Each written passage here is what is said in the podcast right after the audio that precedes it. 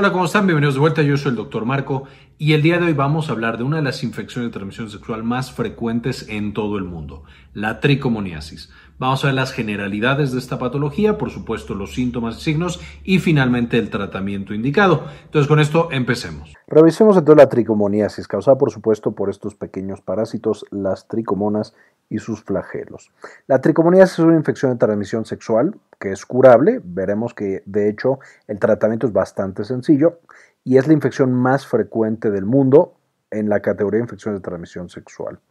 Es causada por tricomonas vaginalis, es el nombre del parásito que vimos en la diapositiva anterior, y como otras infecciones de transmisión sexual, llega, afecta justamente todo el área genital, el epitelio, incluso el sistema inmune lo va a modificar, y eso lleva a que frecuentemente esté acompañado de otras infecciones de transmisión sexual y nos vuelve más susceptibles a contraer otras.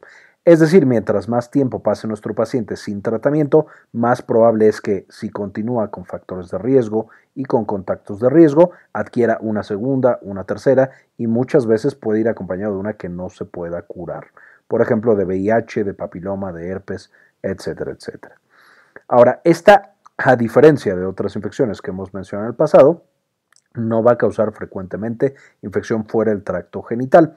A diferencia de papiloma, por ejemplo, que vimos puede causar infecciones orales, infecciones anales. Lo mismo para la gonorrea, que ya vimos en un video previo, que les dejo acá en la parte de arriba. Esta usualmente se centra en el tejido genital. Más o menos vamos a tener 156 millones de casos al año, de nuevo siendo la más frecuente de este grupo curables, y va a tener dos características interesantes. Solo infecta a seres humanos y solo se transmite por vía sexual. Eso, por supuesto, significa que si nosotros lográramos cortar la cadena de transmisión, el parásito desaparecería y ya nadie en el mundo nunca se contagiaría de tricomonas. También al mismo tiempo significa que como solamente tendremos que cortar la cadena de transmisión y es la más frecuente, claramente no estamos haciendo un buen trabajo y le estamos dejando ser de las infecciones más exitosas en el mundo moderno. Vamos a ver que esto también tiene que ver con la tasa tan alta de infecciones asintomáticas que hay en el mundo, justamente en la población, y esto también relacionado con su gran capacidad para eludir el sistema inmunológico. Ahora, estas tricomonas van a ser un parásito que tiene cuatro flagelos que le permiten moverse de un lado para otro. Ya de aquí empezamos a tener problemas. Estos flagelos le permiten pegarse a proteínas del cuerpo. Más o menos estos parásitos miden lo mismo que las células del sistema inmune de nuestro cuerpo. Son bastante pequeñitos, tienen mucha movilidad, pueden pegarse a proteínas del cuerpo y eso los hace casi invisibles al sistema inmune. Y también hace que si yo pienso que está en el cervix, tomo una muestra, es muy posible que ya no los encuentre porque se movieron, por ejemplo, a otro tejido vaginal. O si yo creo que están en la uretra y tomo una muestra de uretra de la secreción, ya no los encuentro porque ahora está en la próstata, por poner un ejemplo. Los principales tejidos en los que van a vivir y van a ir brincando de uno a otro va a ser el tejido vaginal, el cervix, la uretra, la vejiga, la próstata, el epidídimo y todas las glándulas que estén asociadas a estos tejidos específicos. Cuando nosotros tenemos al parásito en estos tejidos, literalmente van a matar a nuestras células por contacto directo, es decir, literal los despedazan a nuestras células, y también van a liberar citotoxinas, cosas que llegan y dañan la membrana de nuestras células, que alteran el metabolismo de nuestras células y que llevan a su muerte. Las matan poco a poquito y justo por eso eso les permite, entre que tienen los flagelos, tienen otros mecanismos de evasión y que no matan de manera tan importante o tan extrema a nuestras propias células, van a ser las tricomonas expertas en evadir el sistema inmunológico. Esto tiene implicaciones importantes. La número uno, ya la mencionábamos, los pacientes son asintomáticos. ¿Por qué? Porque usualmente cuando tenemos síntomas de una infección es nuestro sistema inmune que está siendo activado lo que nos genera estos síntomas. En muchos pacientes no se prende para nada el sistema inmune y por lo tanto se mantienen sin ningún síntoma, sin secreciones, sin dolores, sin comezón, sin absolutamente nada y solamente van por ahí pasando el parásito de una persona a otra. Punto número dos, como no despiertan el sistema inmune, yo puedo encontrar el parásito, darle el mejor tratamiento y curar a mi paciente y que en tres meses o cuatro meses ya esté infectado otra vez. No hubo ningún tipo de inmunidad, no hubo ningún tipo de memoria, es como si fuera una infección completamente nueva y otra vez mi paciente puede ser completamente asintomático. Ahora, ¿a quién le va a dar esta infección? Por supuesto, la población que tiene relaciones de riesgo.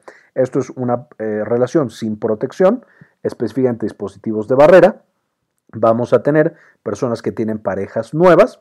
Esto porque puede ser que esta pareja hace mucho tiempo se infectó, nunca se trató, se ha mantenido con el parásito y entonces, aunque no tiene tantas parejas, simplemente sin darse cuenta, a través de los años, se lo va pasando de una persona a otra.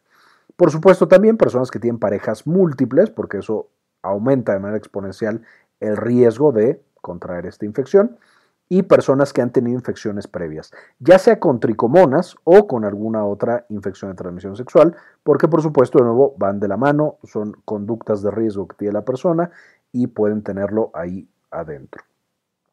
Vamos a tener otra población de riesgo, que son los recién nacidos. Cuando una mujer tiene la infección y se embaraza, Puede durante el embarazo causar problemas, la tricomoniasis puede llevar a que el bebé nazca antes de tiempo, entonces tenga un bajo peso al nacer, sea prematuro, etcétera, etcétera. O también puede llevar, como vimos de nuevo en el video de gonorrea, a que se infecte el bebé al nacer y entonces tenga el propio bebé secreción a través de genitales o que tenga una infección pulmonar. Esa, por supuesto, siendo una versión mucho más grave de la tricomoniasis en recién nacidos. Es rara, afortunadamente no pasa mucho, sin embargo sí puede llegar a pasar. Finalmente, el tercer grupo de muy alto riesgo son los trabajadores sexuales, que muchas veces combinan diferentes factores de riesgo y por supuesto los hace una población muy vulnerable y que tendría que estar siendo monitorizada de manera constante.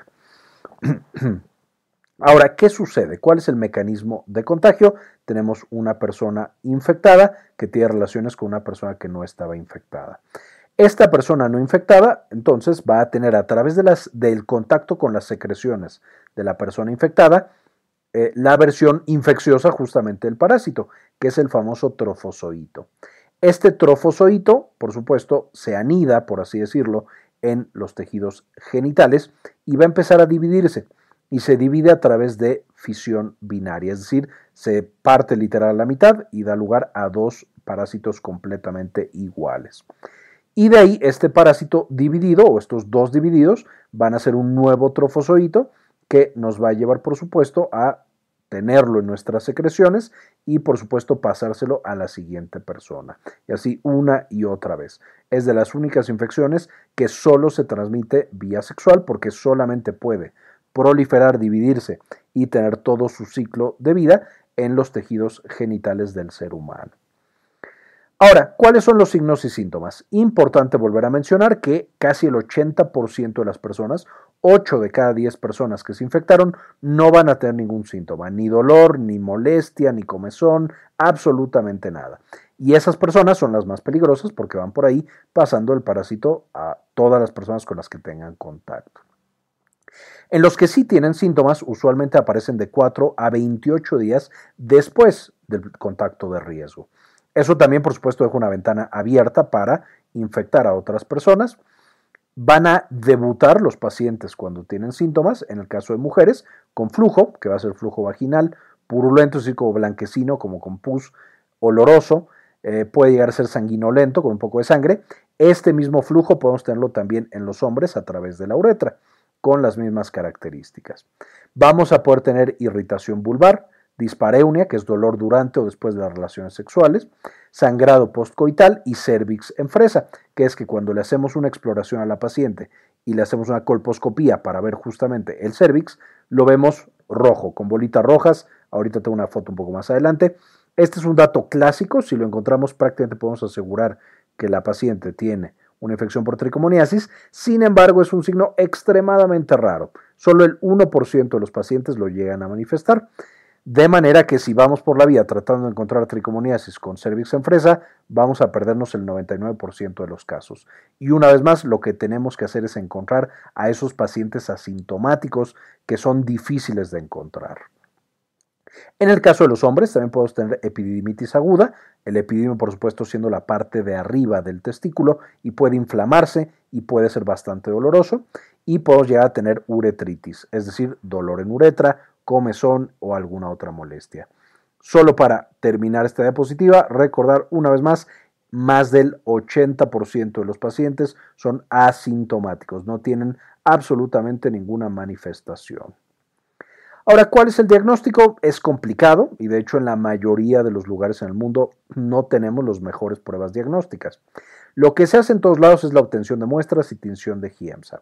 Y esto es, literal, tomo una muestra del cervix o tomo literal las secreciones que tiene el paciente y lo pongo en el microscopio, le hago una tinción de GIEMSA, que son una tinción especial que muestra los parásitos, de hecho es como vimos las, las fotos de diapositivas anteriores, y ahí lo veo. Por supuesto, el problema es que a lo mejor yo tengo toda esta respuesta inmunológica con el parásito, pero el parásito se mueve. Entonces cuando yo tomo la muestra ya no lo encuentro. Y yo podría pensar que no hay infección, cuando sí hay infección, solo no logré darle justo a la partecita que tenía al parásito. Las mejores pruebas son desafortunadamente mucho más caras y difíciles de conseguir. No en todos lados las van a encontrar, pero son la detección de antígeno y la PCR muy similar a lo que pasa justamente con las pruebas actuales de coronavirus, que tomamos igual una muestra, pero ahora buscamos antígenos específicos, es decir, solo proteínas asociadas a este parásito, especialmente la flagelina, es de las que más se utiliza para estas pruebas de antígenos, o una PCR en la cual buscamos amplificar literalmente el material genético de este parásito. La prevención es, por supuesto, la estrategia más importante, aunque hasta ahora hemos claramente fallado en la prevención de esta infección. Vamos a tener primero que nada el uso de preservativos, por supuesto de barrera. Eh, el condón masculino es el más utilizado y el más útil. Eh, el diafragma puede servir también, sin embargo, es difícil de usar y este tipo de anticonceptivos o de métodos de barrera mal usados es como si no usaras absolutamente nada. Entonces, por eso muchas veces el preservativo masculino es un poquito preferido. Punto número dos, si ya encontramos a la tricomoniasis, tenemos que hacer pruebas para descartar otras infecciones. Una vez más, pensando que las conductas de riesgo van a ser las mismas para esta y otras infecciones, entonces naturalmente podría tener varias. Y dos, el tener tricomoniasis aumenta el riesgo, me hace más susceptible a tener otras infecciones. Y número tres, rastreo de contactos y diagnóstico oportuno. Si yo sé que mi paciente tuvo un contacto de riesgo y tiene la infección, entonces tengo que encontrar a esa otra persona, avisarle, no yo como médico, pero pedirle a mi paciente que lo haga. Hay algunos países en los que sí se tiene que por ley reportar este tipo de infecciones y personalmente creo que está muy bien. Para que esa otra persona se haga la prueba, reciba el tratamiento y por supuesto le avise a su vez a todos los contactos que ha tenido. Ahora, en cuanto al tratamiento, como mencionamos, es bastante sencillo. A veces en algunos pacientes incluso una sola dosis puede ser suficiente para curar al paciente. Usamos antiparasitarios tomados de manera oral y el metronidazol es de los más usados, es bastante viejito, bastante útil, efectivo, pero con muchos eventos adversos. Nada grave, pronto tendremos videos de estos medicamentos, pero sí tienen varios efectos adversos. Y hay versiones más nuevas, como el Tindazol, por supuesto, igual de eficaces, mucho más seguros, menos eventos adversos, pero también más caros al ser medicamentos más innovadores. Eh, y bueno, después hablaremos de estos medicamentos. Mucho cuidado, no se puede tomar alcohol cuando estemos tomando estos porque tienen mucha interacción en el hígado con el alcohol. Y por supuesto, siempre debemos tratar al paciente y a las parejas al mismo tiempo. Si yo le doy tratamiento a mi paciente y no a su pareja, seguramente en dos, tres meses va a regresar otra vez con la misma infección y no ganamos absolutamente nada. Entonces, siempre tratar al paciente y a la pareja. Finalmente, las complicaciones, porque podemos decir, bueno, no suena tan mala la infección, no causa meningitis como el, como el gonococo o la gonorrea que vimos en videos pasados, pues en una de esas podemos dejar nomás que esté ahí. El gran problema es que puede llevar a estas complicaciones. Uno, a otras infecciones de transmisión sexual al aumentar la susceptibilidad. Dos, puede llevar a infertilidad, ya que una pareja o a una mujer nunca pueda tener un embarazo que a lo mejor es deseado. Tres, enfermedad pélvica inflamatoria, por supuesto una de las patologías más dolorosas que vemos en esta, eh, o complicación más dolorosa que vemos con la tricomona que por supuesto causa dolor intenso y puede llevar a otras complicaciones. Vamos a encontrar algunos tipos de cáncer cervical. No es tan frecuente una causa la tricomoniasis como es el virus del papiloma humano, que ya hemos visto en videos pasados, y les dejo acá arriba justo el video de cáncer cervicouterino, que es muy muy importante saber de este tema. Vamos a tener también la infección neonatal, que la versión más severa es en el pulmón, pero puede causar también, por supuesto, una infección genital en los bebés recién nacidos. Y finalmente la reinfección. Un paciente que ya le dimos tratamiento y que vuelve a tener la infección activa con otra vez el riesgo de todas estas complicaciones. Ahora, con esto terminamos. En esta ocasión no les voy a dejar las referencias en la última diapositiva escrita, se las voy a dejar en la descripción del video. Entonces coméntenme si prefieren que las deje escritas o las deje en la descripción del video para que le den clic o ambas, a lo mejor prefieren ambas. Entonces háganmelo saber. Antes de irnos, por supuesto quisiera agradecer a las personas que han decidido apoyar al canal con una donación mensual de 1 o de 2 dólares y dedicarle este video específicamente a David Semayo, Yami Pascasio, Diana Olvera, Héctor L.P. Sáenz, Mariana Martínez, Givón Grón, Malinche Carrascosa, Kiara Gallosa, Pablo Antonio, Aurora Martínez, Alejandro Pardo, María Eugenia, Doctor Mineralín, Gilberto Argueta, Hernán Gustavo, Sandy Oliva y Enrique Segarra. Muchísimas gracias por todo el apoyo que nos brindan. Quería comentarles también que ya tenemos activada nuestra clínica en línea, Clínica Cares.